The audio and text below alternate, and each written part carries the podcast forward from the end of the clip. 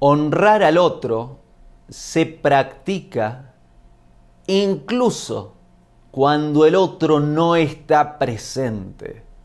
No seas una persona falluta, hipócrita, que le habla bien al otro cuando lo tiene enfrente y lo destruye o la destruye cuando esa persona no está.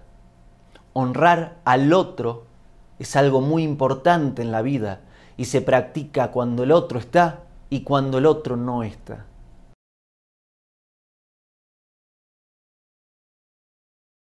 Hago esta rápida pausa comercial para agradecerte por oír mi podcast y pedirte que si te gusta lo recomiendes. Si te gustaría adquirir alguno de mis libros, podés encontrarlos en su formato físico y digital en Amazon y en su formato audio en Audible. Gracias y que continúes disfrutando del contenido que tengo para vos.